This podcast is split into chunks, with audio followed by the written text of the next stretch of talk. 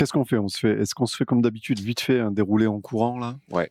Hein? Ça serait sage. Ok, on perd un peu de temps, mais. Allez, bonjour à tous, Bidou. Chouette, euh, voilà, le Bonjour. podcast qui parle de Pinard. Ouais, Ah, bah, décidément, t'es très doué, c'est Ah, bien. putain, c'est Euh, c'est pour ça que je le garde.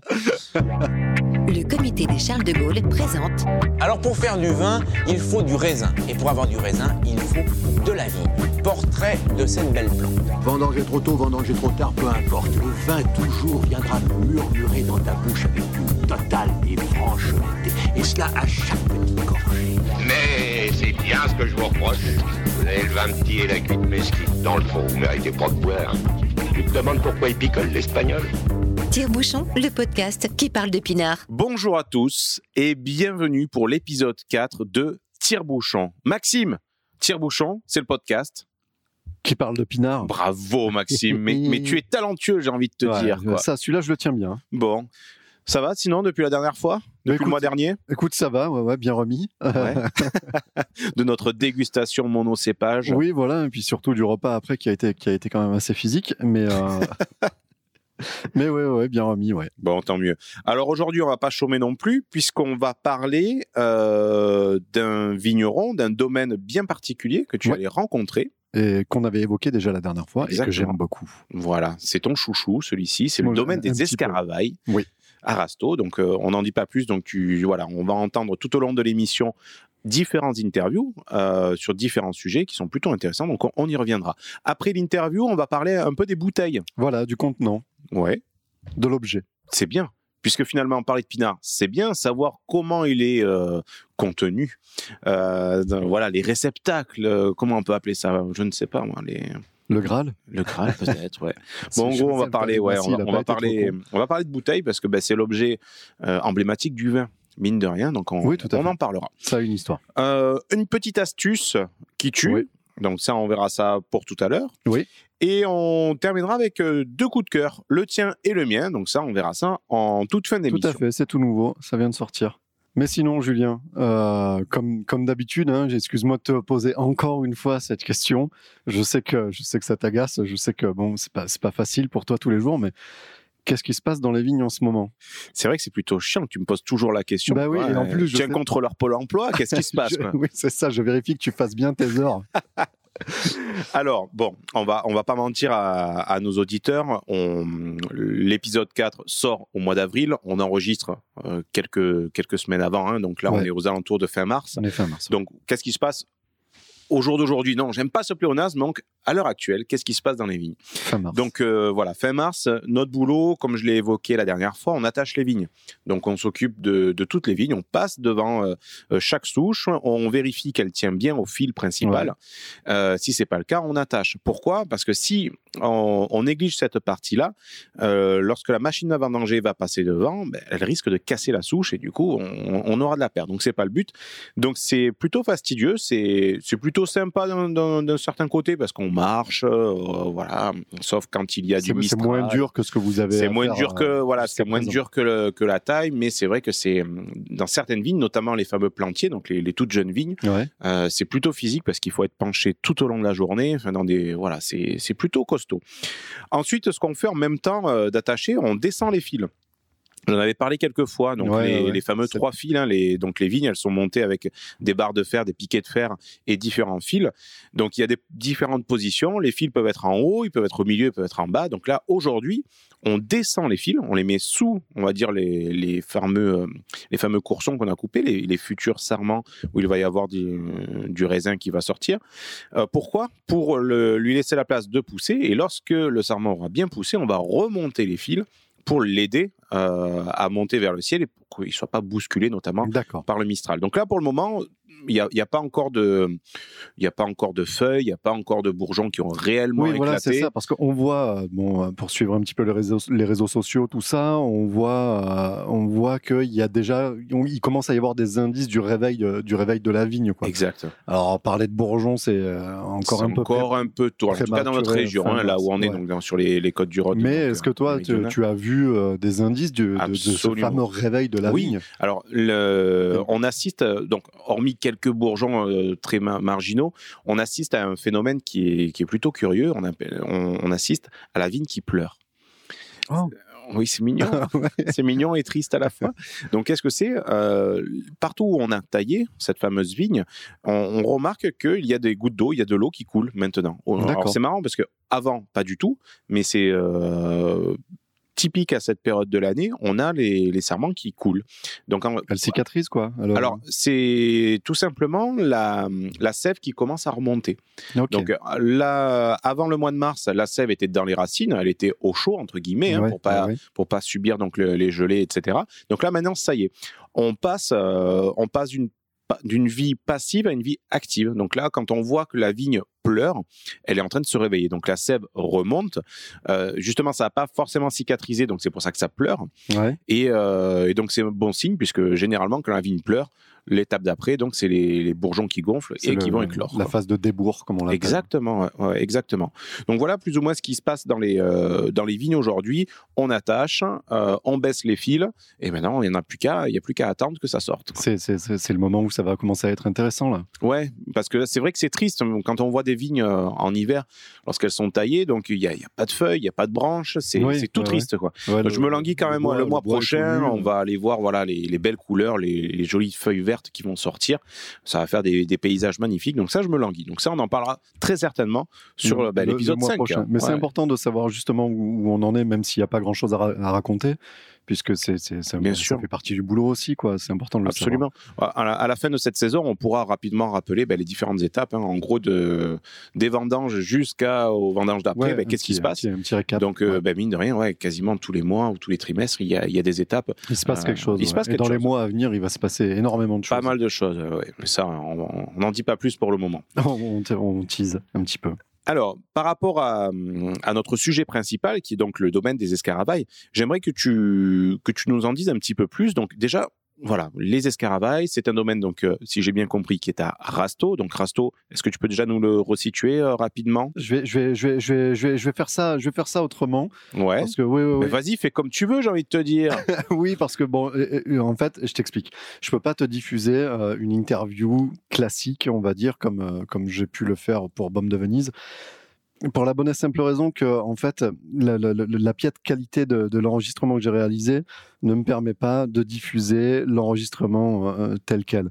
Alors, je suis désolé, je m'en excuse, mais c'est parce que je, je, je gère mal le matériel encore et j'ai encore besoin de, de, Bon. de faire des tests. Oh, je vais te mettre à l'aise. Euh, on est amateur. euh, Tout à fait. On n'est pas sur France Inter ou France Culture, donc euh, bon, pas, pas d'inquiétude à ce niveau-là, quoi. Voilà. Non, non, non. Donc, euh, j'ai commencé à essayer de le monter, tout ça. J'ai vu que ça sonnait mal. Donc, j'ai, j'ai, j'ai, j'ai, j'ai, j'ai, pris un chemin de traverse. Ah ouais. Non, il y avait une autre solution aussi. C'était de diffuser une autre interview, puisque, Ouais. euh, puisqu'on en a, on en a en réserve. Mhm. On en a quelques-unes en réserve. Mais je ne pouvais pas ne pas parler du domaine des escaravailles, puisque j'adore ces vins. Et, euh, et euh, ça aurait été vraiment euh, une perte de ne pas parler du domaine des escaravailles. Et donc, en fait, bon, une de nos ambitions premières chez, chez, chez Tire-Bouchon, c'était d'essayer de ramener un petit peu une idée, euh, un morceau, une sensation de ce qu'on pouvait vivre euh, dans un caveau de dégustation pendant ju- justement une dégustation. Et, euh, et c'est ce que j'ai tenté de faire avec le, avec le, le domaine des escaravailles. Donc, Ouais. on, va, on va commencer. J'ai quand même récupéré quelques extraits sonores que je vais te faire, que je vais te faire écouter euh, dès à présent. Et euh, pour te resituer un petit peu, c'est un très joli domaine. Déjà, on rentre dans une très belle pièce au domaine des escaravailles. Ouais. Une grande pièce rectangulaire avec un énorme Ah ouais, comptoir. avec des murs, un toit et tout ça, un. Ah, c'est Un génial. grand comptoir sur la gauche, comme Ouais. ça. Mhm. Sur la droite, une grande baie vitrée qui épouse toute la vallée. La vue, la vue est magnifique. Un énorme, une énorme cheminée juste en face de toi, un âtre chaleureux et Ouais, d'accord. Et euh, quand on commence une dégustation en général, donc le, le, le, le- le vigneron Mhm. te présente un petit peu la région, quelques généralités sur, sur, sur ce qui se passe à Rasto, là en l'occurrence, et puis ce que, ce, que, ce que lui le différencie vis-à-vis de ces généralités. Je laisse Monsieur Ferrand, Monsieur, pardon, je laisse Monsieur Ferrand nous expliquer ce- cette première approche. Allez, c'est parti. Donc euh, Rasto, un peu comme le de Venise, est un cru à, plusieurs facettes. C'est-à-dire qu'on a le vin nous naturel, Oui. Rasto, Aussi, mais qui nous est élaboré à partir de grenache. Avec du grenache, Avec couleurs différentes, le blanc, le rouge ou le rosé. Et puis euh, les rouges secs en Rasto. Voilà, au domaine des escarbailles, on est vraiment sur la hauteur. On est entre 250 et 340 mètres d'altitude, ce qui fait qu'on a toujours beaucoup de fraîcheur dans les vins, et ce qui fait qu'aussi on est assez réputé pour nos blancs, hein, parce qu'on a la fraîcheur, c'est vraiment intéressant chez nous la fraîcheur. Vous avez pris le, le, le- le domaine ici, vous l'avez pris quand? J'ai recommencé avec mon père en 1988. En 88. Et mon père, m'a laissé, on va dire, les rênes dans les années 99, D'accord. au niveau de la cave. Ok. Et vous avez, su, vous avez suivi une formation ou non Vous avez appris sur le tas en famille? J'ai appelé mon père, mais j'ai quand même fait une formation de technicien supérieur en viticulture onologie à Montpellier et D'accord. une formation d'onologue. Bon, ça va. Tu dis que c'est euh, dégueulasse, euh, ça va, ça se passe très bien. Le, le son, on entend bien. En tout cas, euh, on entend très bien le, ce monsieur Ferrand, donc qui parle de son domaine. Euh, un peu timide quand même. Tu as réussi quand même à lui sortir les verres du nez. Ça doit pas Oui. être simple. Alors, ça, ça a été, ça a été un petit peu compliqué justement pour le contexte parce que j'avais l'ambition qu'on s'asseye autour d'une table, que je sorte les micros, machin, tout ça, qu'on puisse discuter. Et en fait, il m'a directement orienté vers une dégustation classique, dans un exercice qu'il maîtrise. Et il m'a avoué par la suite qu'il n'était pas super à l'aise justement avec l'exercice de l'interview. Donc lui, il m'a présenté ses vins de la manière dont il sait le faire. Donc, euh, et c'était plutôt sympathique. J'ai passé Ouais. un super moment. Et, euh, et, et donc, euh, ça a donné, ça a donné ce genre d'échange qui était vachement agréable. Et euh, donc, j'ai pu récu- récupérer quand même des extraits. Savoir que le, le, le caveau continue de vivre hein, malgré Mhm. l'interview. Il y a Ouais. des clients qui sont passés, d'autres qui, enfin, qui sont partis, qui sont venus. Il y a plusieurs clients qui sont venus. Donc, voilà, on discute, on discute euh, de, de, de à portée de coude. Ouais, mais c'est on bien. discute c'est- entre nous et tout, c'est moins académique. euh, C'est exact, c'est vachement bien, c'est vachement bien, ouais. Et donc on discute, on échange. Vous, vous l'aimez celui-là? Ah putain, moi j'ai préféré celui-là et tout. Ouais, d'accord. Ah bon, pourquoi? Tout ça, machin. Et puis le, le dialogue se passe, euh, se passe naturellement. euh, et, euh, et Et finalement, il oublie presque le micro. hein. C'est ça. Mais du coup, il était un peu loin du micro. Quand on l'oublie, on s'en éloigne. Donc, euh, donc euh, voilà. Donc il y a des passages qui sont qui sont inaudibles. C'est Mhm. pour ça que j'ai pas pu tout garder. Voilà. D'accord. Sinon, pour restituer, puisque tu me posais la question tout à l'heure, le domaine des Escaravailles, donc c'est situé de- au village de, de Rasto, sud on rappelle, hein, Oui, sud-est de la France, région, région PACA, Provence-Alpes, Côte d'Azur. Nord du Vaucluse, c'est situé à l'est de la ville d'Orange Mhm. et pas très loin au sud de, de Nyons, une de la célèbre bourgade reconnue pour la qualité de son huile d'olive. Ah ouais, on en met des olives à Nyons. Ouais. et puis, bon, ben, pourquoi ce nom, domaine des escaravailles Qu'est-ce que ça veut dire? En fait, c'est un mot, c'est un, mot provençal qui veut dire scarabée. D'accord. Oui, c'est un, c'est un, c'est un insecte justement que l'on retrouve sur toutes les étiquettes euh, du domaine. hein.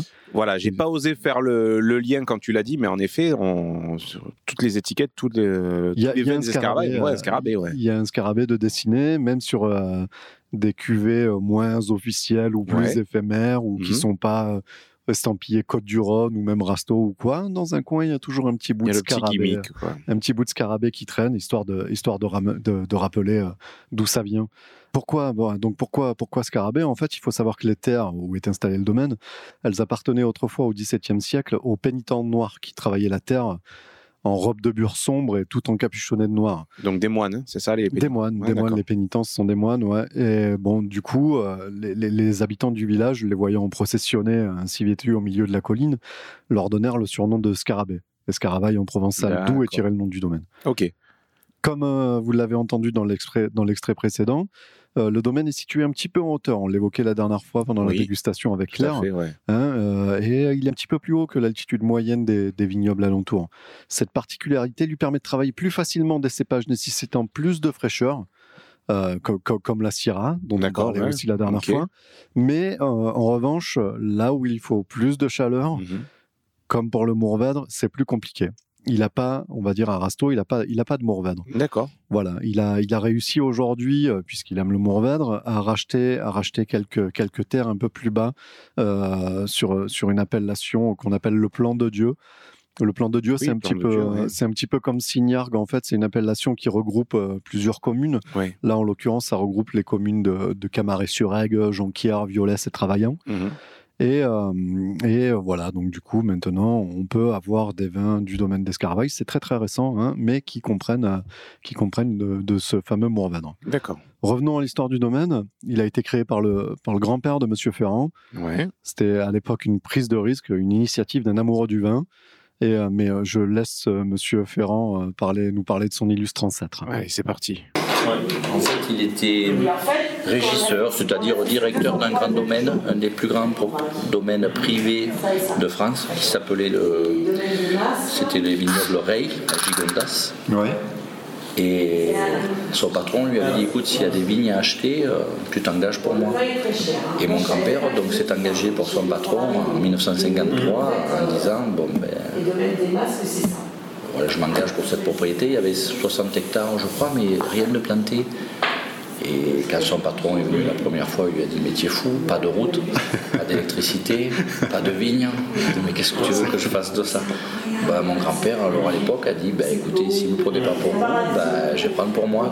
Donc il a trouvé un associé parisien, il a vendu sa voiture, il a trouvé dans la famille quelqu'un qui pouvait lui faire un prêt, et c'est que ça a commencé comme ça. Il a continué à travailler chez son patron. Ouais. Hein, Et après, euh, en dehors des heures, il venait mettre en valeur ici.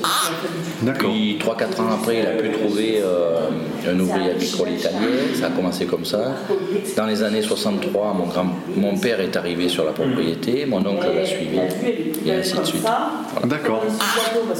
Et euh, le domaine fait quelle taille Maintenant, nous avons en production environ euh, 65 hectares de vignobles. Ah oui, ça commence à sympa, oui. Oui, ça fait du. Ça- oui, s'il y a de quoi Sur, s'occuper. euh, voilà, sur, plusieurs, euh, sur plusieurs appellations. Mais l'essentiel, c'est Rasto, une Ouais. euh, quarantaine d'hectares sur Rasto, euh, 10 hectares sur Kerana, Mhm. un petit peu sur le plan de Dieu et un petit peu sur Saint-Romain et Ville de Dieu. D'accord. Bon, Julien, c'est ton. On, on l'a entendu parler là. C'est typiquement ce que tu veux faire. Ton Ah ben, ton moi, j'étais en train de, de, de bouger sur ma chaise, mais euh, lorsque j'entends le- l'histoire du grand-père qui a acheté des terres euh, et qui s'est dit bon ben il y a rien, mais je vais planter, j'y crois et, et j'y vais. Euh, il a son boulot à côté. euh, Lorsqu'il a du temps libre, bah, il va valoriser ses terrains, etc. Enfin voilà, moi c'est mon rêve quoi.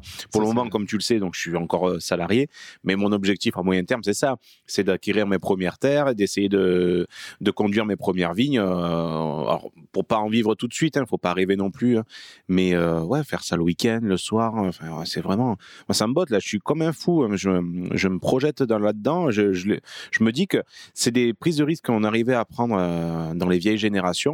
Et maintenant, on a peur de prendre ce genre de risque en se disant, mais c'est plus pareil maintenant. Mais finalement, pourquoi c'est plus pareil? Ben, Je sais pas. Mais je pense qu'avec un petit peu de courage, on peut, on peut réussir à faire de, Ouais. de beaux projets, quoi. Ouais. Hmm.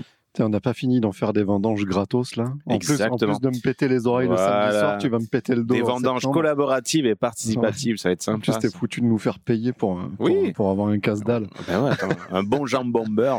tu as vu, le jambon beurre n'est plus le jambon préféré oui, des Français. j'ai vu l'article. Oh là là. le, le sandwich préféré des Français. Eh ouais. Il a- le hamburger est passé devant, devant Exactement. le traditionnel jambon beurre. Tout s'écroule, tout s'écroule. Heureusement, il reste le pinard. Tout fout le camp. Oui, voilà, c'est ça. Alors, on- on- revenons-en Revenons à nos moutons. à nos scarabées. Donc la, la, la, la gamme des vins du domaine des escaravailles, bon, euh, c'est, il a vraiment une gamme très très importante. Hein. Mhm. On, on Large et profonde.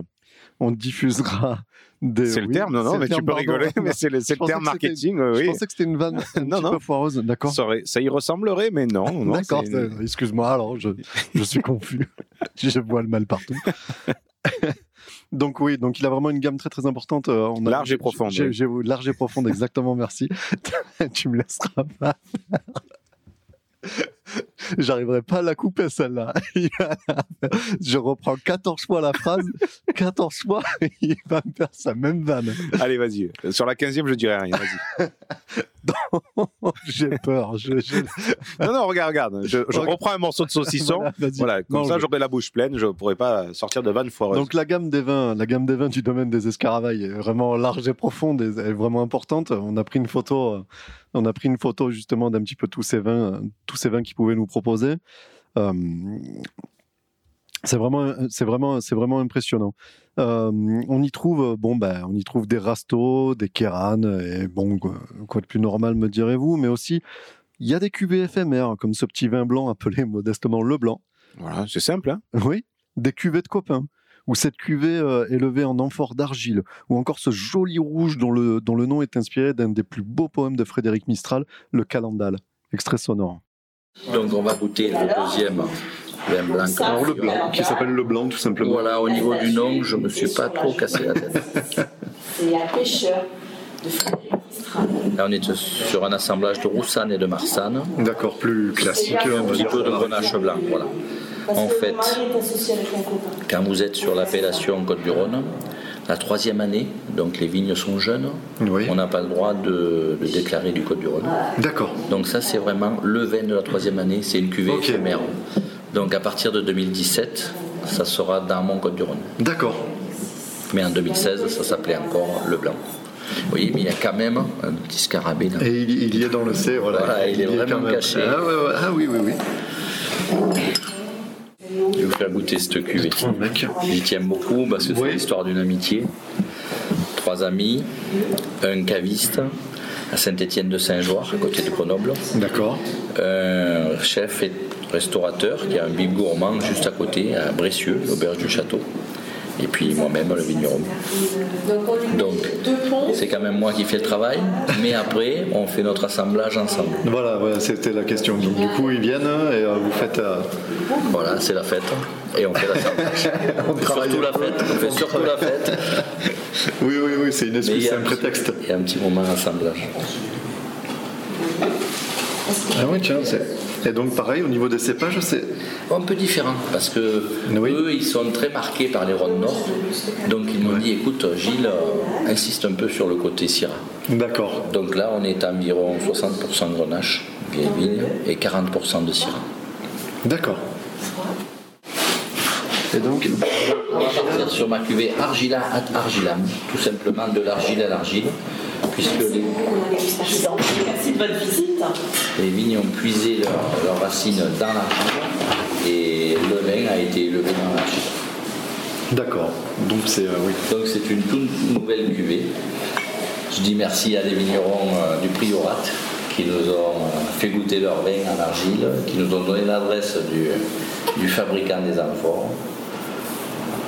D'accord, donc c'est le c'est élevé en Ouais, c'est leur fournisseur d'amphores, chez, chez qui nous sommes allés chercher nos, nos amphores, on va dire plutôt d'Olia, hein, puisque le fond n'est pas pointu, mais la forme un peu de la Dolia romaine.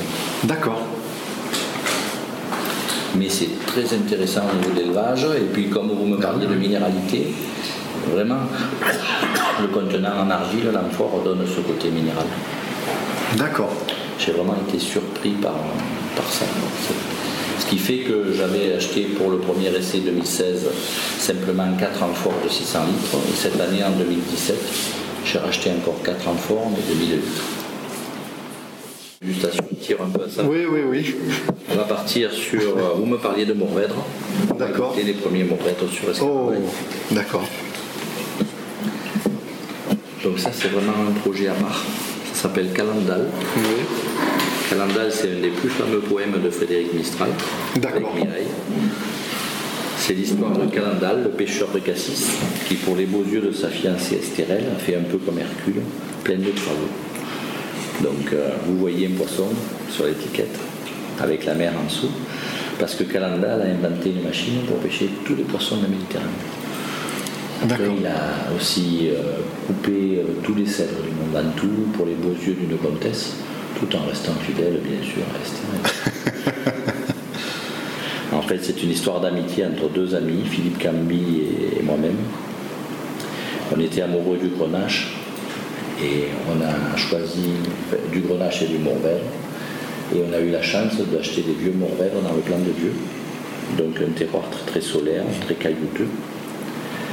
Et on a acheté ces vignes en 2006, puis on a eu la chance à côté de reprendre un fermage des vignes voisines de Grenache. Donc là maintenant on est sur un assemblage à 30% de Mourvèdre et 70% de, de Grenache. Par contre là, les, les Mourvèdres, c'est c'est tellement mûr, c'est tellement puissant qu'on est sur un élevage en bois pour vraiment polir et arrondir cette année D'accord. Bon, la cuvée des copains, ouais. je te, je te promets, Maxime, quand j'aurai des vignes, on fera une cuvée des copains Ah, aussi. je pourrais participer à l'assemblage. Ouais, ouais, ouais, l'assemblage, tu pourras participer à toutes les étapes si tu veux. La vendange, la taille. Ouais, bah, franchement. Et puis c'est un truc de copain. Voilà, c'est un truc de copain. Donc euh, voilà, bien sûr, tout est bénévole. Alors, par rapport à. J'entendais pas bien. Mets-toi bien près du micro. par Oui, contre. ah ouais, c'est Ouais. ça, ça. Il y a dû avoir un petit parasite à ce moment-là. Euh, ce que j'ai trouvé très intéressant, c'est euh, lorsqu'il nous a parlé des, des amphores en argile. Ouais. Donc c'est pas de la cuve inox ou cuve béton, là, on est non. sur de l'argile. Ni même, de, ni même du, du- du- de la barrique en bois. Ouais. Il élève ça en argile. Ouais. Donc ce sont des vins. Alors euh, du coup, j'ai pu le, j'ai pu le goûter. Euh, ça apporte vraiment quelque chose de supplémentaire en fait. Ouais. Euh, une note épicée, des arômes, des arômes supplémentaires en fait. D'accord. C'est, ce sont les mêmes vins, les mêmes assemblages qu'il a par ailleurs. Tu vois, Ouais. des trucs classiques comme son Laponce, qui est un petit peu son cœur de gamme, on va dire. D'accord, ouais. Mais euh, qu'il élève, qu'il élève, qu'il élève dans ses, euh, dans ses. Donc, tu, tu as pu goûter, par exemple, des vins qui ont, la, on va dire, les, les mêmes pourcentages d'assemblage, mais, euh, voilà. Mais argile d'un côté et, on euh, sent, euh, euh, Une vraie différence. On sent fou, une ça. vraie différence de goût euh, au niveau de l'élevage. Alors, c'est parce Mhm. que je sais que la différence venait de là. hein. Bien sûr, ouais. Aujourd'hui, j'ai pas le nez ni le palais pour dire. Hum, euh, Oui, argile 250. euh, Ouais, voilà, voilà. Mais, mais euh, ça, ça a apporté vraiment quelque chose d'intéressant euh, dans des dans des arômes, euh, des arômes de je- j'aurais bien du mal à les définir, mais ça a apporté des arômes complémentaires de de, de, de pierre, de Ça peut être intéressant de chercher des domaines, ou alors quand on visite des domaines, euh, enfin en tout cas ça doit être un, un- plus client, euh, si le domaine ou le caveau met en, met en avant qu'il y a des, de la vinification en, argile, en amphore. Oui, c'est ouais, vraiment, on dit amphore ou pas? Parce que moi j'ai l'impression de voir les Romains avec leur, ah oui, leur mais c'est une amphore. C'est une amphore, hein, même romaine, si c'est hein. beaucoup plus gros, C'est celle que imaginent les BD d'Astérix. euh, Oui. euh, voilà, tu vois. Mhm. Sauf que euh, la fameuse Dolia dont il fait euh, écho dans, ce- dans, dans- dans ses propos, c'est la, la- c'est cette même amphore avec qui est pointue, qui a le cul pointu, donc Ouais, on peut pas poser. cul, ouais. Mhm. Mais c'est à peu près la même, c'est à peu près la même amphore, sauf qu'elle a un fond, D'accord. donc on peut la poser. Oui, on peut la poser. Et elle tient droite, c'est quand même vachement plus pratique Mais euh, oui, donc aménager des supports pour les. bon. Donc si on voit un jour en bord de route un, un domaine qui dit bon mais voilà j'élève mes vins en, en argile, enfin en, en amphore, ça peut valoir le coup de s'arrêter d'aller essayer. quoi. oui, oui, oui, c'est intéressant. C'est intéressant. Ok. ouais, tout à bon, fait. je note, je Voilà. note tout ça. quoi. Et donc, même si le cœur de gamme, euh, comme je te disais, euh, c'était son, son, dont je garde toujours quelques bouteilles à la maison, puisque ça, Mhm. fait, ça fait toujours plaisir. Mon favori, et celui que je te propose de déguster aujourd'hui avec moi, Julien, c'est la boutine. Ah, c'est le meilleur moment de cette émission, c'est enfin la Ah, et puis, dégustation. et parce que comment dire, que- elle est, la bouteille est là, les verres sont là, depuis tout à l'heure on a la langue qui pend, mais non, parce qu'il faut pas déguster maintenant. quoi. Donc, c'est un 100% grenache. Très fin et très, très élégant. C'est un, un, un vin qui est sous l'appellation Kéran. Ok, Ok, donc pas un rasto, euh, qu'il faut carafer impérativement. Euh, J'en ai fait l'expérience, la Mm. triste expérience, où euh, je faisais le fier avec mon super vin qu'on a dégusté comme ça dès l'ouverture de la bouteille, où on m'a dit, moi, ça n'a rien d'exceptionnel, quoi. Et euh, le lendemain, on y est revenu et ça a fait. Ah, il y avait m'a une, vraie- ouais, il y avait une vraie valeur ajoutée oh, oh, à la T'as quoi. raison, ton vin il est super, mais le lendemain il était super. Le soir même à l'ouverture, c'était pas génial. Donc j'ai pris le temps de le carafer, celui-là avant que tu n'arrives. Oui, j'ai reconnu ta carafe en forme de pistolet d'hôpital. Voilà, la fameuse, elle devient célèbre. Ah oui, oui, oui. Et en fait, c'est une cuvée donc parcellaire ouais. avec une histoire bien, bien, bien particulière et très intéressante que je te propose d'écouter. Allons-y. Donc la boutine, une toute petite cuvée, environ 3000 bouteilles. Ah ouais, d'accord, pas plus. C'était la parcelle préférée de mon grand-père, mais pas le grand-père qui a fondé Escaravaille, D'accord. le grand-père Charaveil. Donc euh, la famille Charaveil est très connue sur Arceau et sur Kéran. Et mon grand-père a, a planté cette parcelle en 1947. D'accord. Donc c'est vraiment une parcelle 100% grenache sur Kéran. C'est presque, c'est presque une appellation, alors la boutine, une appellation parcellaire. Quand j'ai demandé à ma grand-mère ce que ça voulait dire, elle m'a dit je sais pas, on l'a toujours appelé comme ça. La boutine. C'est un nom en patois de chez nous, un nom en provençal.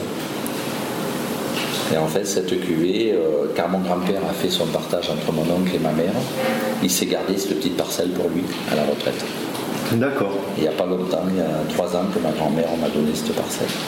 Ah oui, ok. Et je lui, donne tout- je lui donnais toujours une rente voilà, pour cette parcelle. Mais c'est vraiment quelque chose. Quoi. Il y a le côté sentimental et puis le côté finesse et élégance de Kéran. Kéran, ce sont toujours des vins très charmeurs, beaucoup d'élégance. J'appelle ça ma cuverne dentelle. D'accord. Toute la dentelle du grenache, la douceur. Et fruit. Bon, pendant qu'on écoutait ce- cette interview, on a goûté cette fameuse bouteille, donc la bouteille qui s'appelle La la, Boutine. boutine, hein, du nom de la parcelle, du, de la, non, du grand-père, hein, pas de Du la grand-père, ouais, du grand-père. Charavin. Ouais, Euh, c'est pas mauvais, j'ai envie de te dire. ouais hein, c'est Ah ouais, sympa. c'est plutôt pas mal. Ça, euh, ça me fait penser à ce que tu, ce que tu me racontais une, une- une fois au sujet de, du domaine là où tu travailles. Ouais. En fait, chaque parcelle a un nom qui Oui. est donné par, euh, par le paysan, mais ce nom, il a aucun rapport avec ce qu'on y fait dessus. Enfin, c'est parce que la Non, parcelle, elle très comme ça, quoi. C'est ça. euh, la- Moi, je me suis rendu compte que la plupart des, euh, des noms de vignes que l'on a de- sur le domaine dans lequel je travaille, euh, je les ai retrouvés. En fait, ces noms, c'est les noms de quartiers sur la carte IGN, quoi, hein, la, la carte des Ah, chasseurs. tout hein. simplement. Ouais, ouais. Donc, euh, ils se sont pas foulés. Et euh, souvent, dans un même quartier, quand il y a plusieurs vignes, ben, c'est euh, c'est la vigne Syrah euh, du Devois, euh, c'est le Grenache du Devois, etc., etc. Devois étant un nom de quartier, par exemple. D'accord. Et euh, souvent, c'est comme ça. hein, ils se font pas, ils se font pas suer. Ils connaissent le nom du quartier et ils, ils la nomment comme ça. Après, ça peut être peut-être des noms qui ont un rapport, un rapport particulier, donc des Ouais. anecdotes ou quoi. Enfin, Comme la sais. boutine. La boutine. Ouais, ouais. Exactement. Autre élément à noter sur la carte de visite que tu peux. Alors que je peux- prends entre les mains, admirer, donc voilà. une carte de visite 85 x 54 mm, Voilà, de, de- pelliculage mat, papier 250 grammes au mètre carré. Ouais. Cette carte de visite comporte une petite particularité. Je la vois. S'agissant d'un domaine vit- viticole, c'est qu'il est spécifié ferrant et filles. Exact. Ce sont les filles, euh, ce ce sont les filles du, du domaine. Je ne sais pas s'il a des fils finalement, mais ces deux filles ont fait des études de- dans le vin. Ouais. D'ailleurs, pour la petite anecdote, Mhm. elles ont fait leurs études en Alsace. Alors, on, l'a pas parlé, on n'en a pas parlé cette fois-là, mais une autre fois où j'y avais été, on avait pu l'évoquer. Et euh, donc, elles aiment bien les blancs d'Alsace, ces filles. Du coup, pour leur faire plaisir, il a une petite parcelle dans un coin où, Ouais. où il a du Gewürz. Ah, En excellent. fait, il fait pousser du Gewürz dans un coin et euh, il fait un petit blanc aussi. Il a un petit blanc où le Gewürz, il y est à 10-20%, je sais plus à combien. Bon, le reste, c'est Marsanne Roussanne Ouais, classique, ouais, mais il y a un petit peu de Gewürz. C'est pour faire plaisir. C'est pour faire plaisir à Excellent, filles. Et je trouve, excellent. Ça, je trouve ça vachement sympa. Et donc, du coup, pendant, pendant ce moment de discussion et de dégustation en domaine, on a pu évoquer le futur du domaine des escaravailles. Et la principale, la principale euh, échéance prochaine, c'est l'installation d'une des filles euh, au domaine Qui reprendrait euh, qui, reprendrait, qui reprendra euh, à, à terme l'affaire, exactement. La transmission se fait dans le réseau familial, un petit peu comme d'habitude, quoi. Et du coup, on a pu évoquer un petit peu plus généralement la place des femmes dans le monde du vin et aussi présenter quelques figures locales et quelques initiatives euh, louables. Mais ça, ça c'est un sujet qui m'intéresse tout particulièrement, les Ouais. femmes dans le vin. On en parle de plus en plus, euh, puisqu'on a de plus en plus de femmes vigneronnes, c'est-à-dire qui sont à la tête d'un domaine. Euh, j'ai quelques, enfin, j'ai crois, il y a même une association vers Montpellier, euh, dans, vraiment dans, dans l'Hérault, euh, justement de femmes vigneronnes. Et ça, je pense que ça pourrait être un sujet, alors peut-être pas sur cette saison, mais pour la saison prochaine, Tout à fait. euh, sur les, les vins de femmes et en tout cas les, les, les vins faits, Fait oui, par des femmes. ouais. faits par des femmes, Tout par des fait. vigneronnes. Quoi. Je te propose d'écouter le prochain extrait. Donc 65 hectares aujourd'hui, des projets d'extension, Pas du tout. des projets d'avenir. C'est quoi pour euh, Escaravaille Projet d'avenir. euh, Sur Non, on n'en est pas là, mais l'installation de ma fille. Oui. Voilà, c'est l'installation de ma fille qui est en ce moment en agrosup à Dijon, qui fait un master, un master sur la connaissance des, des vignobles et du monde entier, qui part en Californie euh, demain. Ah, intéressant ça, oui. Voilà, qui, a déjà visité un peu la France. Elle va partir sur l'Italie et elle va faire 5 mois de stage en Californie là, à partir d'avril. Donc la- le prochain objectif d'Escaravaille, c'est l'installation de quatrième génération. D'accord, ah oui, bah oui. Pour ça qu'on s'appelle Ferrand et Filles. Ferrand et Filles. Voilà, ce qui est assez rare dans le milieu. Oui, c'est vrai, c'est vrai. Il y a quelques mouvements, on- enfin j'ai regardé du coup sur internet et tout, il y a des mouvements, des, des associations. Quelques petites chapelles, notamment les femmes vigneronnes sur Voilà, c'est ça. Il y, a, il y a- il y a un site internet qui s'appelle Chez les filles, mais chez, euh, chez, euh, voilà, écrit comme le chez, quoi. Voilà, qui, qui, qui vendent et distribuent des vins exclusivement faits par des femmes aussi. On a ce rasto, ben, on a euh, Elodie Balm qui, est- qui nous a apporté beaucoup de charme. On a aussi le domaine La Luminaille qui est mené par Julie Paolucci. On a aussi le domaine euh, Wilfried où il y a le, le côté féminin aussi. C'est très intéressant ce côté féminin. Il y a, il y a- alors, ça peut paraître un peu, mais il y a une plus-value de ce côté-là. des- Les vins qui sont faits par les femmes, il y a une, une vision différente. Une... Je pense qu'il y, y y a vraiment euh, une sensibilité différente. Ouais. Et, Et ça, se ressent. Et ça se ressent voilà. Ah, c'est très bien ça. Donc, du coup, les vins, les vins d'Escaravaille vont être amenés à changer alors? Peut-être on ira un peu plus, À sur un peu s'améliorer. plus de finesse. Voilà. Et pour finir, comme à l'habitude, nous concluons sur une question plus légère sur le choix d'un vin plaisir, sans aucune considération sur l'origine, les accords mets et vins. Bref, juste le cœur qui parle.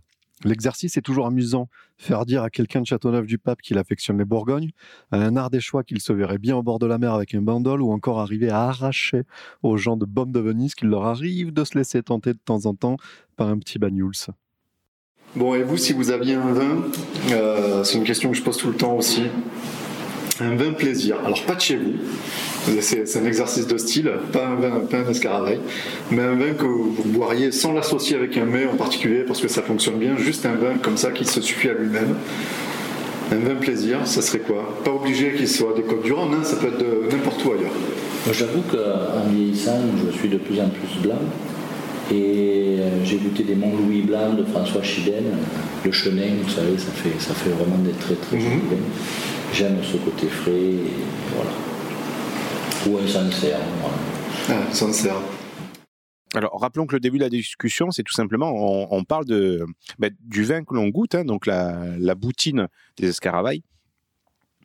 Euh, moi, je trouve fort en alcool. Toi, pas forcément. Au contraire, c'est quelque chose que, que tu aimes bien. Ouais. Euh, c'est vachement intéressant. On a tous les deux, voilà, une approche différente, des goûts différents. Fort en alcool, monde, euh, voilà, il y, a- il y a une vraie puissance indéniable. C'est pas un vin que tu vas boire. Combien il fait euh, en, en degrés? Il fait 15. 15, Il fait d'accord. 15. ouais. Donc, il peut faire 15 et demi. Mais on a une grosse puissance. Moi, j'aime beaucoup ça, tu vois. Ça, voilà, avec une grosse grillade, une putain de côte à l'os ou quoi à l'été, tu Mhm. vois. Paf Ça envoie, quoi. Moi, j'aime. Moi, c'est les vins. Moi, c'est des vins euh, que j'appelle plein de soleil. Ah ouais, d'accord. Moi, tu vois, c'est des- c'est c'est- voilà. J'ai l'impression d'avoir mangé des bonbons. Tu vois, ça me laisse cette sensation-là avec ce genre de vin. Voilà. Mhm. Tu sais quand tu tu as fini le collège, tu vas à la boulangerie, Oui. tu vas Tu prends 3 francs dans ta poche. tu prends, tu prends des francs, putain, ouais, parce qu'on est vieux. Donc tu prends une pièce de 10 francs. Au lieu d'aller jouer au baby, tu vas t'acheter une poche de bonbons. Ok Ouais. Tu prends des langues de chat. Des langues de chat, forcément. À, à un franc. Mais bon, Ouais, le ouais, problème, c'est qu'avec d'accord. 3 francs, tu peux acheter que 3 Tu langues vas- de chat. Tu vas pas, tu vas pas C'était les, c'était Bon. les plus chers. Ou alors peut-être un sachet de pépites avec le, le clown dessus. Non, alors non, pas les, pas les pépites. Pas les pépites. les non. maïs. Tu prends non non plus, pas des trucs salés. Tu prends vraiment des bonbons. Ouais. Et tu vois, tu te goinfres bien de bonbons avec les Mm. copains et tout machin. Et après, tu sais, ça te laisse une sensation dans la bouche euh, Oui. après avoir mangé tout, bonbons. Absolument. bah, tout ce sucre et tout machin. Ouais, les caries, là, oui. ça peut même te faire grincer des dents éventuellement. Ben, euh, moi, je trouve que ces, ces vins-là, Ouais. ces, ces grenaches-là, plein de soleil et plein d'alcool aussi, ça me laisse, ça m'a, c'est, cette Madeleine de Proust-là qui me parle. Ça c'est, cette sensation-là que ça me laisse après. Bon, tu t'es fait plaisir, t'es allé aux escaravailles. On voit bien que c'est un vin, enfin, en tout cas, des vins d'un domaine que tu affectionnes bien, que tu, tu les kiffes grave, quoi. Oui, parce que au-delà de la qualité de ce qui se trouve dans nos verres là en ce moment, le domaine est incarné par la personnalité de Monsieur Ferrand. Le bonhomme a l'air bienveillant, responsable et impliqué, et impliqué dans ses créations. C'est, enfin, j'espère que ça s'est ressenti au niveau des, des, des- des- Plutôt, des ouais. extraits sonores. Mm. Le gars, il a vraiment l'air sympa. Mais euh, c'est pas réducteur quand je dis ça. Il est vraiment. euh, T'as envie de passer du temps avec lui pour qu'il te parle de ses vins, tu vois. Ouais, C'est pas un commercial qui va te recevoir et qui veut te vendre du vin. C'est vraiment quelqu'un, un vigneron qui te parle de ses vins. Et tu as envie de l'écouter parler. Tu as vraiment envie que de ça. Et pour moi, ça, tout ça, ça a vraiment une plus-value indéniable euh, sur un vin. T'imagines toutes les histoires que tu peux raconter avec des vins comme celui-là? Écoute déjà tout ce qu'on a pu raconter depuis le début Bien de cette sûr, émission. carrément. la parcelle du grand-père, l'engagement, le machin, le truc, les amphores en terre cuite, les cuvées de copains. On imagine, on imagine les, les soirées où les mecs qui se font des assemblages à la pipette ou je sais Ouais, même il pas comment on fait. euh, Et puis ça ressouille, et puis ça blague, et ça galage, et ça refait le monde. C'est vraiment incroyable. C'est vraiment incroyable. Si on part du principe que la personne qui travaille la terre fait elle aussi partie du terroir, le terroir du domaine des escaravailles est sacrément riche. oh, bravo, c'est beau, ce- c'est beau ce que tu dis là, dis-moi. oui. Donc Bon. j'en appelle, j'en appelle à tous nos auditeurs, franchement, ceux qui passent pendant euh, leurs vacances par le sud, qui viennent par chez nous, dans le Vaucluse, dans les Côtes du Rhône, et qui, au hasard de leur pérégrination, en profitent pour s'arrêter dans quelques domaines, eh ben allez voir Monsieur Ferrand. Franchement, allez voir Monsieur Ferrand. Allez au domaine des Escaravailles. C'est pas un domaine le plus simple à trouver. C'est-à-dire que si tu le cherches, tu le trouves. Si tu t'arrêtes. c'est- Mais c'est c'est simple. Si Ouais. tu veux aller voir Monsieur Ferrand, tu le trouveras. Par contre, si tu te laisses te tenter que par les domaines que tu trouveras au bord de la route, tu le trouveras jamais. D'accord. Voilà. Il faut juste. C'est un domaine qui se mérite, si je peux te couper. Ben oui, comme il nous expliquait tout à l'heure que le grand-père avait, avait, avait chopé la terre où il n'y avait pas d'électricité, pas trop Ouais. de route et tout, c'était compliqué. Quand on monte dans la colline pour aller le voir, à la fin, l'enrobé, le goudron, il est plus très frais. Hein, t'as- ça, ça, ça, ça barotte On est, on dans est, on est dans quoi. une piste forestière. Ouais, voilà, c'est un peu. Tu as l'impression de faire un petit peu du rallye, quoi. Mais euh, il faut poursuivre la route. Il faut aller jusqu'au bout. La seule astuce que je peux vous donner, c'est que bien que ça soit un domaine de Rasto, l'accès ça se fait par le village de Roex. C'est le Mhm. village qui est juste à côté de Roex, R-O-A-I-X. Et donc, en fait, il faut passer par le village de Roex. Tu as des petits ronds-points à l'entrée et il y a des panneaux. Après, il y a des panneaux escarabats. Il y a des petits scarabées dessinés de partout. Pensez, ce qu'on a dit, le domaine, il se trouve un petit peu en hauteur, à 300 mètres, aux environs de 300 mètres. Donc, vous montez dans la colline et euh, tu montes dans la colline, tu suis, le- tu suis l'escarabée et tu y arrives. Voilà, faut pas s'en priver. Allez-y, allez-y, achetez-lui du vin. Et puis, tant que vous y êtes, si vous lui achetez du vin, dites que vous venez de la part de Tire-Bouchon. Ben oui, absolument. Voilà. Si vous allez voir Monsieur Ferrand, vous dites que vous venez de la part de Maxime de Tire-Bouchon, hein, puisque c'est son, c'est son premier fan. C'est même le président du fan club des ça, Donc ça. voilà. Je vais monter, je vais monter un fan club. Et en plus, euh, il nous a offert un tire-bouchon. Mais ouais. Il m'a dit, euh, oui, vous allez en avoir besoin. Regarde, t'as vu Ah si c'est sympa? En plus, il est classe. Il est lourd. Il est lourd, donc il pas- doit coûter pas cher. Charles de Gaulle, c'est un sommelier, Non, mais, euh, mais, euh, mais ça a l'air du bon matériel. Quoi. Ah ouais, très bien, très bien, très bien. Ben on le mettra en photo sur la page Facebook Ouais, d'ailleurs, parce qu'on peut se, on peut se faire une petite collection de, de tire-bouchons, ça peut être marrant. Là bientôt, il va commencer à faire beau, il va y avoir Alors, des j'en vides-greniers appelle un peu à partout, tous les vignerons qu'on va aller voir, offrez-nous des tire-bouchons. et des verres aussi, des verres, on adore les verres. on on Non, mais sérieusement. par la passion, si on peut être rétribué Voilà. avec des verres et des Voilà, tire-bouchons. Ouais, nous on veut juste être payé en goodies, c'est génial. Euh, non, plus sérieusement, ça pourrait être rigolo de, hum, bah, vu qu'il va y avoir pas mal de vide-greniers, tout ça, là, c'est de fouiller un peu et trouver de- des tire-bouchons originaux. D'ailleurs, chez vous, si vous avez des, des tire-bouchons anciens ou originaux, bah, envoyez-nous la photo sur la page Facebook Ah ouais, ou Twitter, ça peut, être, photo, euh, ouais. ça peut être sympa, partageons ça. Oui, exactement. Bon, Maxime, des bouteilles, il en existe plein. Ouais. Elles ont toutes des formes euh, parfois, pas, parfois différentes, certaines euh, assez similaires, mais il y a des, quand même des stars qu'on rencontre euh, sur tous les Exactement. étalages. hein. Exactement. Donc, si on veut vraiment parler de la bouteille du contenant, il y a, y a plusieurs formes et c'est un truc pour repérer, pour repérer la, la provenance d'un vin Ouais. juste à l'allure, à la silhouette de la bouteille. Et ben, c'est possible. Attends, tu es en train de me dire que certaines appellations, en tout cas certaines régions, euh, ont toutes la même forme de bouteille pour avoir une reconnaissance? C'est ça? Exactement, exactement. Alors c'est culturel, hein, euh, c'est Ouais. culturel, ça s'est fait dans le temps ou quoi. Mais euh, il faut savoir que euh, traditionnellement, les bouteilles d'une même région ont toutes la même forme et chaque région a sa forme. Je ne sais pas si ma phrase était Alors, super donne-moi des exemples. Est-ce qu'à Bah, Bordeaux, je la forme donne- de bouteille Exactement. Bah, c'est la, c'est la, c'est la forme de bouteille la plus reconnaissable. C'est-à-dire que c'est une bouteille très droite avec euh, une silhouette assez, assez fine Mhm. et avec euh, des épaules très marquées. D'accord. C'est si je dis à euh, peut-être pas des enfants, mais à- si je dis à, à- À des adolescents à des adolescents ou à 15 personnes random de me dessiner une bouteille de vin, on, peut être sûr à 95% qui nous dessineront une bouteille silhouette bordelaise. D'accord. Voilà, une bouteille, euh, une bouteille euh, avec un petit cul, comme on dit. Mhm. Tu vois, une bouteille assez étroite et euh, avec une, une caractéristique d'épaule euh, très, très, très marquée, quoi. Ouais, c'est Voilà. comme dans les films américains, quand ils sortent de- du vin français, c'est la forme de bouteille qu'on voit. Voilà, c'est exactement ça. Et euh, donc cette bouteille-là, vous pouvez être sûr que, que c'est Bordeaux. Et vu que c'est la bouteille qui est utilisée à Bordeaux, euh, c'est aussi une bouteille qui fait référence, qui renvoie à une image de qualité. Donc c'est pour ça qu'elle est utilisée, certes à Bordeaux, mais elle est utilisée partout dans le monde D'accord. parce que euh, Elle est élégante et. elle est élégante et, comme je te dis, elle renvoie une image de qualité, de, de savoir-faire et de, D'accord. et, de, et de précision. Ok. Voilà. Ensuite, on a, on a des bouteilles qui ont des formes un petit peu différentes. Bon, on a la champenoise, la bouteille de champagne, vous savez tous de quoi elle a l'air, vous en avez Mm. tous bu. C'est une bouteille assez massive. Euh, avec euh, des épaules un petit peu plus, un petit peu plus effilées. Ouais, plus, plus Mais, tombante. ouais. euh, et, et- et pour le reste, on a, on a la bourguignonne. On a la bourguignonne, pareil, qui est, qui est un petit peu plus, euh, qui a un cul un petit peu plus large, Mm. et pareil des, des épaules évasées. Et pour la rhodanienne, la rhodanienne, elle est un petit peu plus. euh, La Rodanienne, c'est la côte du Rhône, hein, c'est ça? C'est voilà, rhodanienne, Ouais. c'est la côte du Rhône. Elle est à peu près gaulée euh, comme comme la bourguignonne. Ouais, là, je. Si je- on veut sortir des grandes familles, tu Mm. vois, je veux parce que il en existe une infinité de formes de bouteilles. Bien sûr. Il y en a des spéciales pour des cuvées et tout machin, tout ça. Oui. C'est assez chiant. Ce qu'il faut se dire, c'est que voilà, la bordelaise. D'ailleurs, on l'appelle la bordelaise, mais à, Bordela- à Bordeaux, ils l'appellent la Frontignan. D'accord. Voilà, silhouette Ok. Frontignan. Elle n'a pas le même nom. Et à Frontignan, on l'appelle la Bordelaise, du coup? À Frontignan, ils l'appellent la bordelaise, Ah ouais. exactement. C'est dingue.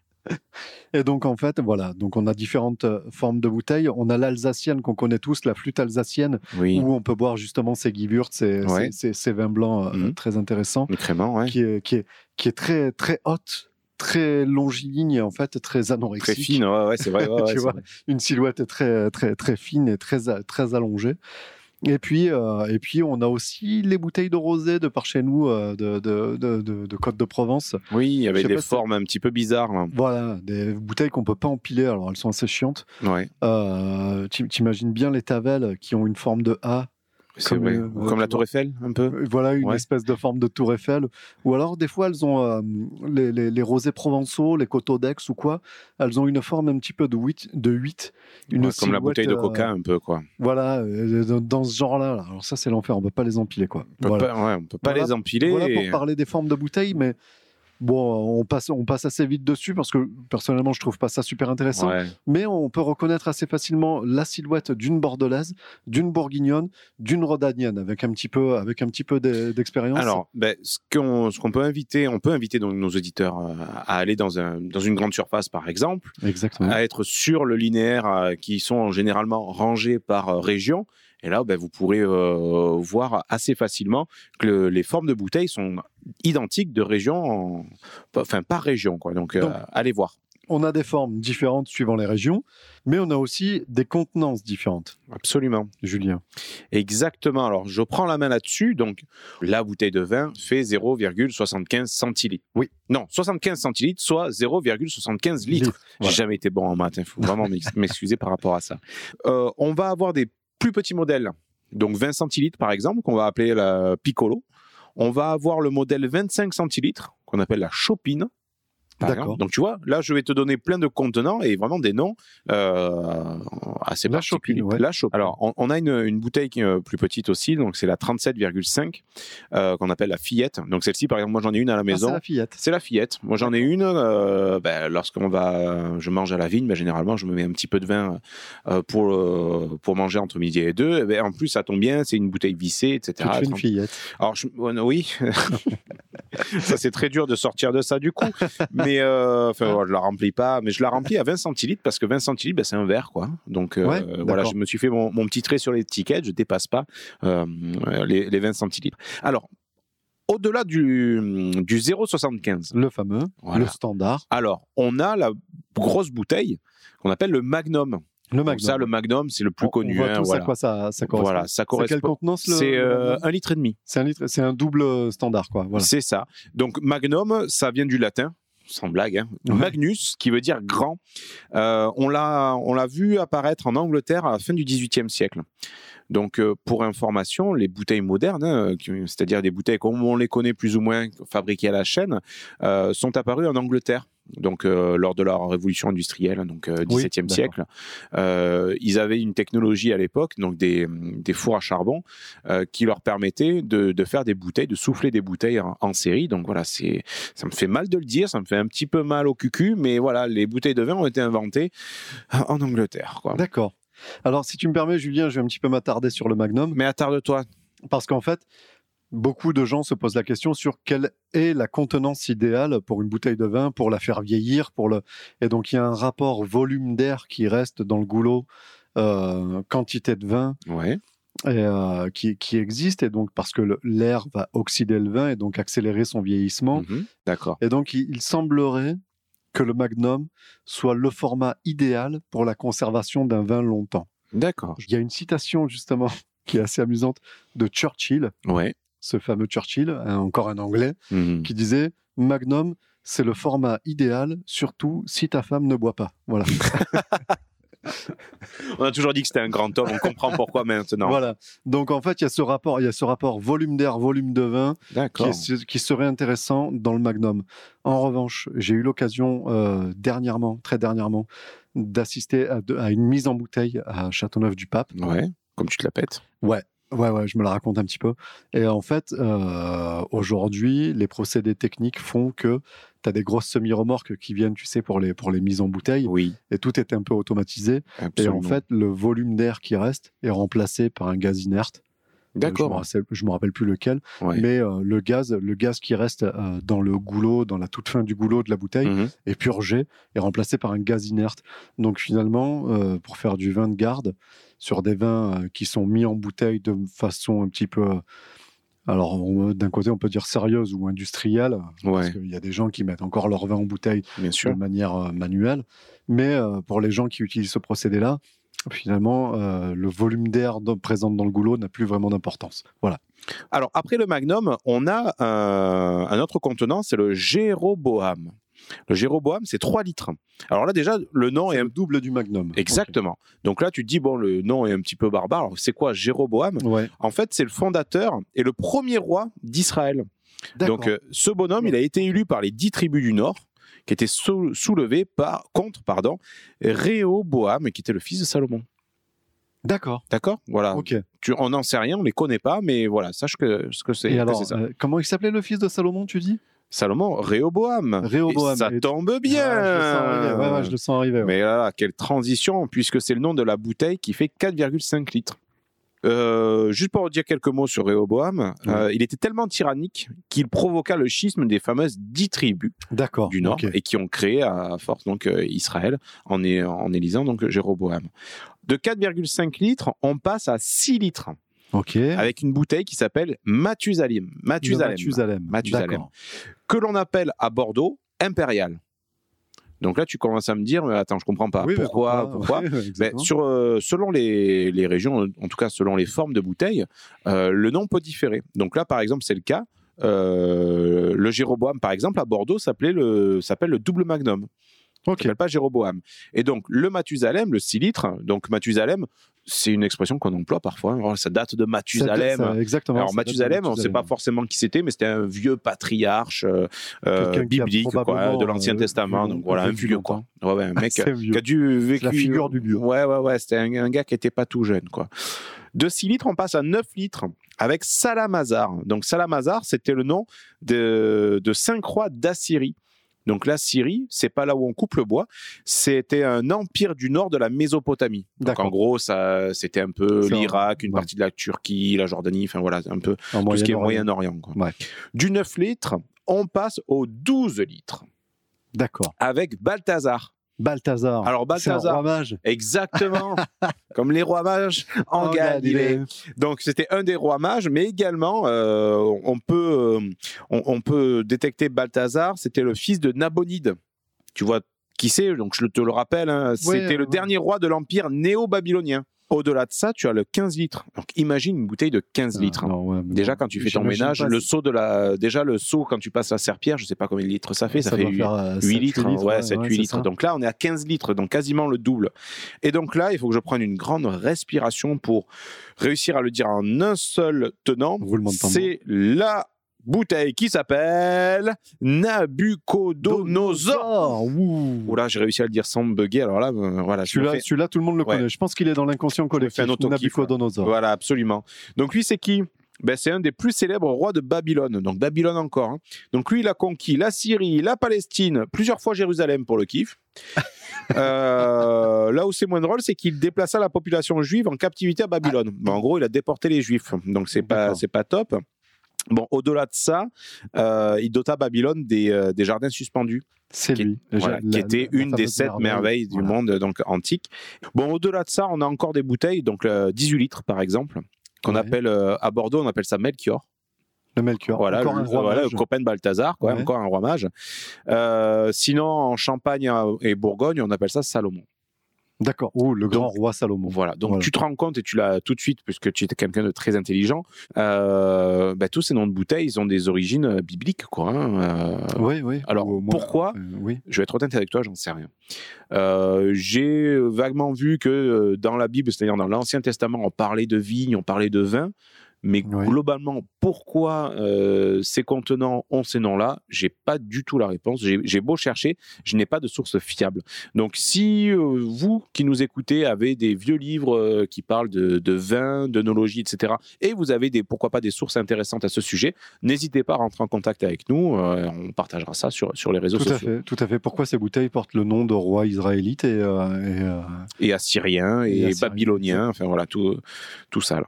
Bon, je te passe le Oui, bon, en Champagne, il y en a encore d'autres, mais Justement, enfin tu, voilà, nous, va tu pas nous aller- précisais, tu nous précisais tout à l'heure qu'une qu'une bouteille de vin faisait 75 centilitres. Oui, Euh, pourquoi pas un litre Franchement, vu que euh, la mesure de base c'est le litre. Pourquoi écoute, c'est une question con, mais qui a toute son importance. En effet, je me suis jamais réellement posé la question, donc euh, j'espère que tu as la réponse. Eh ben exactement, j'ai la réponse. mais vas-y donc. Juste euh, à des fins commerciales, en fait.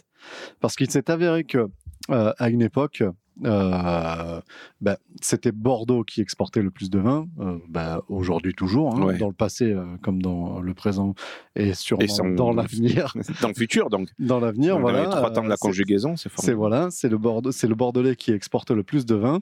Et donc en fait, on exportait beaucoup de vin avec le Royaume-Uni. Ok. Tu es au courant que le système métrique n'a pas cours au Royaume-Uni. C'est vrai. Ils utilisent un système, euh, ils utilisent un système qui, qui leur est propre. Et donc, en fait, le, le- le- de faire des bouteilles d'une contenance de 75 centilitres, ça facilitait vachement les calculs. Parce que en Angleterre, ils utilisent le gallon impérial. D'accord. Ouais. Ok? Le gallon impérial, il équivaut à 4,54 litres. Donc là, tu m'as déjà perdu. Donc tu as Voilà. intérêt d'aller euh, droit au Ben, but. hein. ben, ben, en fait, les vignerons de l'époque, pour eux, c'était chiant aussi, dis-toi. Donc, euh, du coup, ils ont, ils ont décidé d'utiliser des barriques de 225 litres. OK? Ok. Et la conversion donne exactement 50 gallons impériaux. 225 litres de barrique donne 50 gallons impériaux. Et donc, quand tu divises ces 225 litres par 300 bouteilles, un truc euh, assez cool, ça donne 300 bouteilles de 75 centilitres. Tu sais ce que j'ai envie de dire là tout de suite? Ouais. Tadam, tam, tadam, Donc tu intégreras le générique, euh, en tout cas le, le jingle du. Le compte est bon. Le compte est bon. Le hein. compte est bon. Non, mais voilà. En fait, c'était juste pour se faciliter la vie. Et donc, du coup, tu, si tu fais, euh, je, je vous invite à poser le calcul chez vous. Ah oui, faites donc Super, ça. Ouais, c'est cool. Si tu fais 6 fois 75 centilitres, Ouais. tu tombes exactement, enfin, à une vache près, euh, sur, sur euh, un gallon. Un gallon, d'accord. C'est pour ça qu'aujourd'hui, les cartons de vin se vendent par 6 bouteilles. Parce que 6 bouteilles de 75 centilitres, ça fait un gallon impérial. D'accord. Petite question de subsidiaire, parce que bon, voilà, je, je, me, je me dois de le citer, puisque j'ai trouvé ces infos sur le site qui s'appelle Bovin, dont tu peux apprécier le logo. qui Ah, rien à voir avec la vache. Beau, euh, BEAUX-20, Moi, je mets tout parce que fait, qui fait un jeu de mots. j'ai mangé un morceau de poivre dans le saucisson que tu nous as préparé en même temps là, et je suis juste en train de mourir. Quoi. Voilà, donc en fait, Ok, ce, Bovin. ce site- ce site est très bien fait et il poste pas des articles tous les jours. Super. C'est-à-dire qu'il poste des articles que quand il a quelque chose à dire, c'est quand même euh, appréciable. Oui. Donc voilà, beau-20, beau, euh, joli au Euh, pluriel. B-E-A-U-X-20 au pluriel. aussi, voilà. Donc j'ai tiré toutes ces infos de ce site, euh, donc je vous invite à, à- à aller y jeter un œil parce qu'il y a plein, il y a plein de réponses à plein de questions, dont une réponse euh, particulière à pourquoi la bouteille de vin a le cul bombé?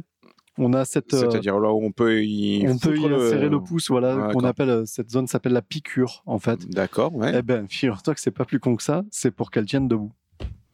Parce Bon. que si tu fais un fond plat, Ouais. les verriers, euh, surtout à l'époque, ils n'arrivent pas à faire un fond plat parfait. Mhm. Donc, tu as des, t'as des, surépaisseurs et tout. Donc, la bouteille, elle tient jamais droite. elle- toujours, elle, elle branle sur la table. Ouais, tu vois, pas, voilà.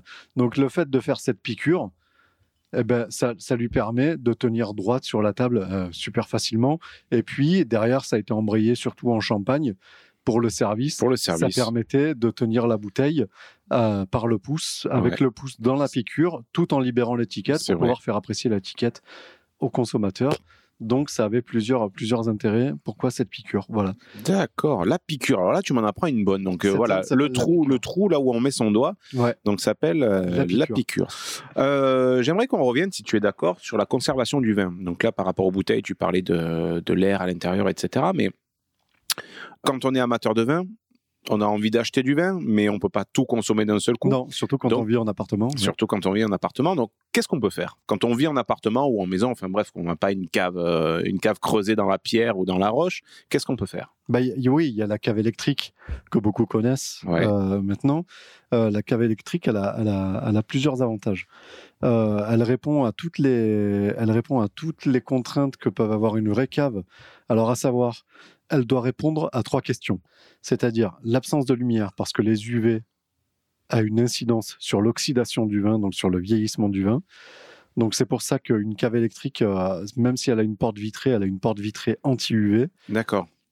C'est traité, quoi. C'est euh, Voilà, c'est ça. Mais euh, les, les caves, les caves électriques les moins chères ont des portes pleines, oui, par exemple. c'est pas vois. faux. Parce que c'est le meilleur moyen, le plus facile et le moins cher de traiter l'invasion des UV. Elle doit aussi répondre à des contraintes de température. Alors, à savoir que on dit qu'on doit conserver le vin à une certaine température, peut-être entre Alors, c'est 10, quoi ces températures 10, 12, euh, 14 degrés. Mais finalement, c'est peut-être pas ça le plus, le, plus important. Le, le plus important, c'est d'éviter les écarts de température. Ouais. trop brusques Mm. que tu peux avoir quand tu conserves ton vin à la maison, à l'air libre. C'est-à-dire que euh, la nuit, euh, la température va descendre, ou si la journée, euh, surtout dans nos régions, la bouteille, elle reste au soleil, à la lumière, Ah ouais, si elle prend 40 degrés. La, la température, elle monte à, à l'intérieur de la maison. mais, si, Enfin, on a des températures qui montent à 28 devant la 30, fenêtre, ma 30 foi. degrés l'été, voilà. Donc les écarts de température, les, courbes trop, trop accentuées, ça, Ouais, ça ça, ça marche pas. Ça, ça défonce le vin.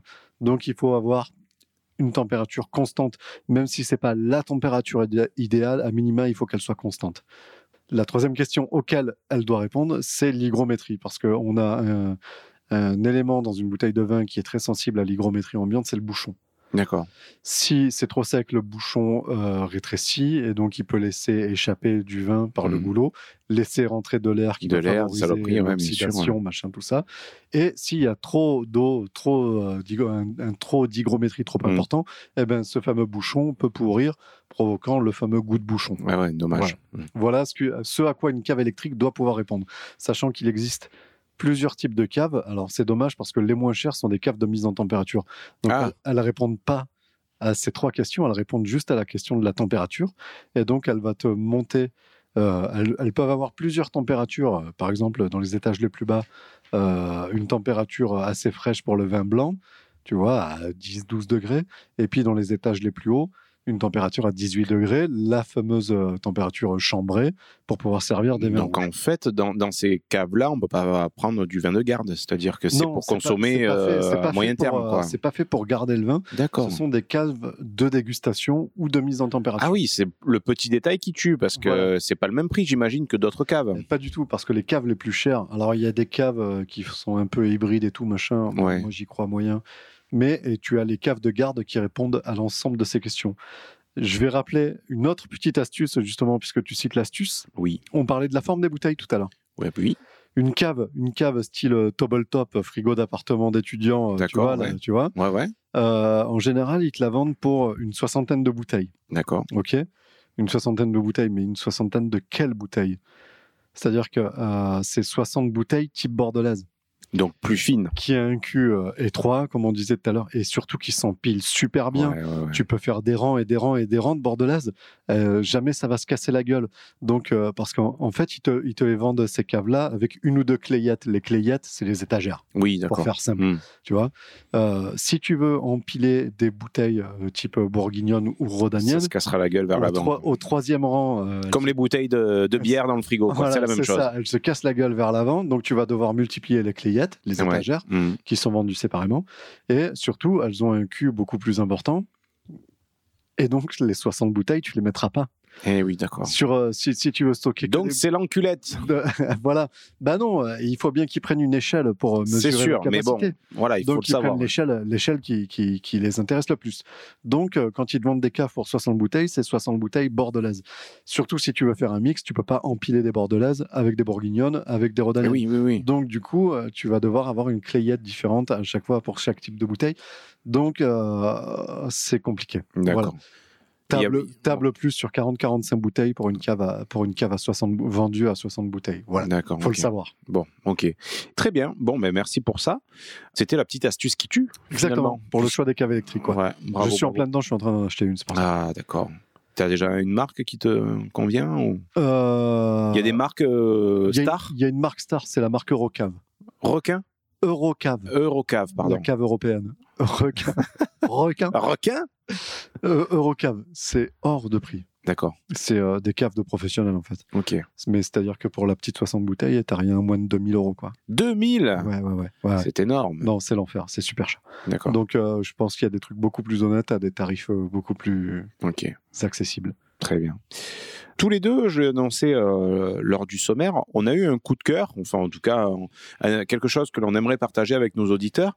Euh, donc toi, si ma mémoire ne me joue pas de tour, tu aimerais nous parler d'un livre? J'aimerais te parler d'une bande dessinée. Alors ça va faire doublon et j'en suis désolé. Attendez, attends, je chope la, je chope la BD. Ça va faire doublon avec nos amis euh, du podcast La Terre à boire, euh, Ouais, que l'on salue que d'ailleurs. l'on salue chaleureusement parce qu'ils ils sont vraiment, super sympas, ouais. font vraiment un super boulot et ils sont vraiment très sympathiques. Je sais qu'il en a parlé euh, dans son cycle sur la Loire, qui était qui était courant du mois de mars. Euh, là, vous parlez de la BD de Étienne Davodo qui s'appelle Les Ignorants, Ouais. qui est euh, une initiation croisée. C'est le sous-titre en fait, récit d'une initiation croisée entre un auteur de BD qui va présenter à un vigneron tout ce que c'est que le monde de l'édition euh, et de, de, de, de bande dessinée et de, et de, du, De du création, tra- ouais. de- de créa- du travail de création et d'auteur. Et le vigneron qui va lui lui expliquer ce que c'est que euh, un petit peu le travail bah, d'un vigneron, surtout que ce monsieur-là fait de la biodynamie et euh, est très exigeant. Il fait tout à la main. Alors lui, il faut pas lui parler d'une machine à vendanger parce qu'il te défonce quoi. Mais euh, mais c'est tout. euh, Il fait le bêchage des mauvaises herbes à la pogne. Tout à la pogne. Bon, Waouh. je crois qu'il parle. Il a moins d'une dizaine d'hectares. hein. Il, il peut se le permettre. Voilà, c'est pas ouais. 70 comme chez vous, c'est pas une circonstance atténuante, mais bon, j'essaye de trouver des arguments. Euh, Il y avait dans cette bande dessinée une page particulière dont je voulais parler, c'était la Ouais. page 141. Ouh, c'est précis. Oui, oui, oui, je l'ai retenu parce que je l'ai lu, ça m'a fait un choc en la lisant. Alors attends, il faut qu'on reste assis? Oui, oui, oui, non, restez assis, il n'y a pas de souci. C'est-à-dire qu'en fait, euh, le vigneron invite l'auteur de bande dessinée dans sa cave à déguster euh, certains crus Hmm. euh, plutôt sympathiques. Euh, je, je- je te lis les bulles. Vas-y, lis-moi la bulle. et il déguste les vins et l'auteur de bande dessinée sur un vin lui dit celui-là il me parle un peu moins le vigneron lui dit bah celui-là t'emmerde pas vide-le dans l'évier bon ah non c'est bon euh, je vais pas faire ça c'est un petit peu ah, bon voilà non non mais ça va c'est bon on en a d'autres à boire vas-y vide-le dans l'évier quoi et en fait il le chope, il le chope en, flag et il dit Tu parles, je connais des gens prêts à pas mal de sacrifices pour boire ce que tu viens de jeter à l'évier. Aux enchères, on parle de plusieurs centaines d'euros. Ce qui est intéressant, c'est que toi, qui es ignorant, tu t'autorises à ne pas l'aimer. Et là, l'auteur de bande dessinée lui répond Ne pas savoir, c'est être libre. Est-ce que c'est paradoxal? Voilà. J'ai beaucoup aimé euh, cette petite page-là. Où, euh, qui illustre à peu près ce qu'on essaye d'un petit peu Notre notre philosophie, ouais. dans notre podcast, c'est que bah, il faut se faire sa propre expérience et surtout se fier à son palais. On aime ce qu'on aime et peu importe l'étiquette finalement. Ouais, et pas se laisser euh, influencer par les autres, en tout cas par le packaging, quoi. Exactement. Très voilà. bien, très bien, très Et bien. donc toute cette BD, toute cette BD est à l'image euh, de cette planche, de cette planche, une, une, une initiation croisée des gens qui s'échangent euh, leurs connaissances avec euh, beaucoup de, de modestie et euh, de savoir-faire. Alors ouais, un bel ouvrage aux éditions que l'on peut trouver. Édition Futuropolis, une BD de Monsieur Étienne Davodo qui s'appelle Les Ignorants. Voilà. Ok, très bien, très bien, très bien. Julien, il me semble que tu avais un petit coup de cœur toi aussi. Est-ce que tu peux nous en faire part? Alors moi, c'est pas du tout un bouquin. Figure-toi que c'est du vin. Ah bah bah, ouais, oui. Non, ça paraît cohérent goûté- finalement. Ouais, ouais, comme non, j'ai goûté un, un vin d'un domaine que je ne connaissais pas du tout. totalement par hasard. hein. On invite des amis à manger, il vient avec une bouteille de vin. Une bouteille, euh, la forme assez particulière, l'étiquette très originale et un goût à tomber par terre. D'accord. Et le hasard fait que, donc j'étais des amis de, de Montpellier, et le hasard fait que c'était un domaine, euh, le domaine Père, ou Payère, je ne sais pas comment on peut le prononcer. père, ouais. Père, hein, P-E-Y-R-E. C'est un domaine de Robion. Donc Robion, c'est un petit village près de, près de Cavaillon, hein, au, au pied du Luberon. Et euh, j'ai commencé à m'intéresser un petit peu à, à ce domaine, puisque j'ai trouvé vraiment le, le vin très bon. Donc celui que j'ai goûté, c'était un, un vin rouge euh, avec quatre cépages, Grenache, Carignan, Mourvèdre, Syrah. Il t'aurait vraiment plu. On Ouais. essaiera de, Carignan, c'est très sympa. ah aussi. ouais. Donc j'essaierai vraiment de retrouver une bouteille pour qu'on on la déguste ensemble. Et, ce domaine a été repris par une dame, euh, donc Patricia Alexandre, qui était à la tête d'un guide qu'on appelle Goemio. Je sais pas si tu connais. Ouais, vaguement, vaguement, j'en Voilà, c'est un peu comme le Michelin, quoi. Enfin, il répertorie, il note en tout cas des, des restaurants. Et donc, euh, bah, cette dame a, a repris ce domaine ou créé ce domaine de toute pièce, ça, je sais pas. Et c'est un vin euh, d'origine, donc euh, d'appellation d'origine protégée, Luberon. Un AOP Luberon. Un AOP Luberon. Alors, tu as remarqué que j'ai dit Luberon et pas Luberon. Oui, oui, oui, D'accord? Il n'y a pas d'accent. Fais fais pas ton parisien. Donc, j'ai Oui, rien oui, contre les parisiens. Par contre, j'en veux aux parisiens qui disent Luberon. Quoi. C'est Luberon, point barre. Quoi. Euh, à découvrir. Alors, là où c'est aussi intéressant, c'est qu'il a découvert cette bouteille lui-même. Donc, l'ami qui m'a apporté cette Ouais. bouteille, euh, il est abonné à une sorte de box qu'on appelle le Petit Ballon. C'est euh, un abonnement où, en gros, des. Ça des- existe de plus en plus, tout Ben ce genre de formule. Ouais. vous recevez, euh, bon a priori c'est pas donné quand même, hein, mais on reçoit euh, de- deux bouteilles par mois euh, de la France entière. Donc c'est là où c'est intéressant, puisque ça nous, ça nous force à découvrir des vins euh, de régions de France dans lesquelles on n'est pas, euh, on n'est pas forcé d'aller ou, ou autre. Et il y a la petite fiche descriptive, la fiche d'identité du vin qui nous en apprend un petit peu plus. Donc euh, euh, c'est hyper intéressant, mais enfin, c'est, euh, enfin concrètement aujourd'hui c'est pas dans mes moyens, donc euh, même euh, donc si euh, le cœur vous en dit, allez voir, c'est intéressant. Le petit ballon, il y a, il y a plein d'autres box qui existent, mais a priori ils font plutôt bien leur boulot. Quoi. Donc, D'accord. euh, c'est plutôt intéressant à ce Très bien. Maxime, euh, le temps est venu De nous de séparer. conclure, de nous séparer ce mois-ci. Donc voilà, l'épisode 4 est terminé. Euh, J'aimerais faire, si tu es d'accord, un petit clin d'œil à, à un de nos auditeurs qui nous a envoyé euh, un, email assez sympa, euh, plutôt plutôt complet. Donc c'est Yuri, euh, Yuri qui a bien aimé euh, Tire-Bouchon, qui nous a découvert par hasard. Et Yuri a la particularité euh, d'être à New York. Donc ben, Oui. écoute Yuri, on te passe un voilà, on te passe un petit coucou des, des Côtes du Rhône. Merci pour ton email. On salue tous les expats. On, est, on salue tous les expats, puisqu'a priori, avec les stats, on voit qu'on on est écouté à travers le monde, donc ça fait Ouais, plaisir. Sympa. Finalement, ben, le pinard, ça reste le, le dénominateur commun à, à, ben, à nous, les Français. euh, Ça reste un lien social. hein. Ben ouais, carrément. Ça hein. reste un lien social, c'est quand même vachement intéressant ça. Absolument. Ben écoute Maxime, sur ces belles paroles, nous vous invitons à continuer à nous écouter parce que nous, on, ben, on, on s'éclate toujours à faire ces petites émissions. Retrouvez-nous sur les réseaux sociaux, donc euh, notre page Facebook sur laquelle on publie des compléments parfois vidéo et des compléments en Ouais. images pour illustrer ce que l'on dit pendant le podcast. Également Twitter qui bouge beaucoup, Ouais, ouais, ouais, ouais, ouais, on prend pas mal de followers sur Twitter, si je peux me permettre l'expression. mais, mais, mais permets-toi des followers. Euh, je trouve qu'on est suivi euh, et nous on suit, euh, on suit quand même pas mal de gens. Il y a, il y a, ça bouge vraiment sur Twitter. Je trouve ça vraiment intéressant. Il y a des discussions qui sont plutôt cool et, et, et on peut échanger pas mal.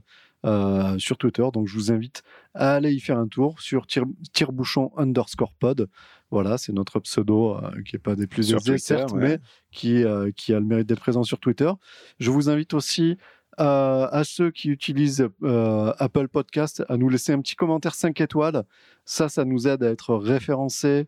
euh, parce que vous savez que le catalogue Apple Podcast est le catalogue aujourd'hui juste de énorme en plus de podcasts. ça. ouais. Donc, si on veut récupérer un petit peu de visibilité, être, euh, être, euh, être, euh, être écouté un petit peu plus que nous ne le sommes actuellement, eh ben, euh, ces 5 étoiles sont un sésame vers la Voilà, réussite. on en a de plus en plus, donc merci à tous. Euh, ben, si on continue, c'est grâce à vous et quoi qu'il arrive, on sera là pour vous parler de Pinard. Merci à tous. Une dernière chose, Mais oui, une dernière sûr, chose, oui, un petit oui. coucou aussi, excuse-moi, je serai pas long, un petit coucou aussi au magazine Terre de Vin qui a publié une petite Oui, tout à fait, exactement. cités. Ouais. Euh, C'est trop on- cool, On n'a rien demandé, on n'est pas en contact avec eux, on ne sait pas d'où ça sort, et donc ça fait d'autant plus plaisir Ouais. d'être cité euh, sur, sur ce magazine qui parle, qui parle des vins. Et donc c'est quand même vachement sympa, oui Julien? Euh, J'en profite parce que j'allais conclure et moi aussi je voulais faire un petit clin d'œil. Ah, vas-y. Je voulais souhaiter un joyeux anniversaire à Pascal Le, donc avec un E à la fin. Donc Pascal, c'est l'animatrice de France Bleu qui a, nous a prêté sa voix pour notre générique. Générique, oui. Donc je vais taire son âge, mais quoi qu'il arrive, elle fait beaucoup plus jeune. Donc quoi qu'il arrive, joyeux anniversaire Pascal, Joyeux on t'embrasse. Merci à tous pour, de nous avoir écoutés sur cet épisode numéro 4. Rendez-vous le mois prochain pour l'épisode numéro, 5. logiquement. Au revoir à tous. Au revoir Merci, Maxime. Merci, merci Julien. Bisous. Ciao. Ciao. L'abus d'alcool est dangereux pour la santé, à consommer avec modération.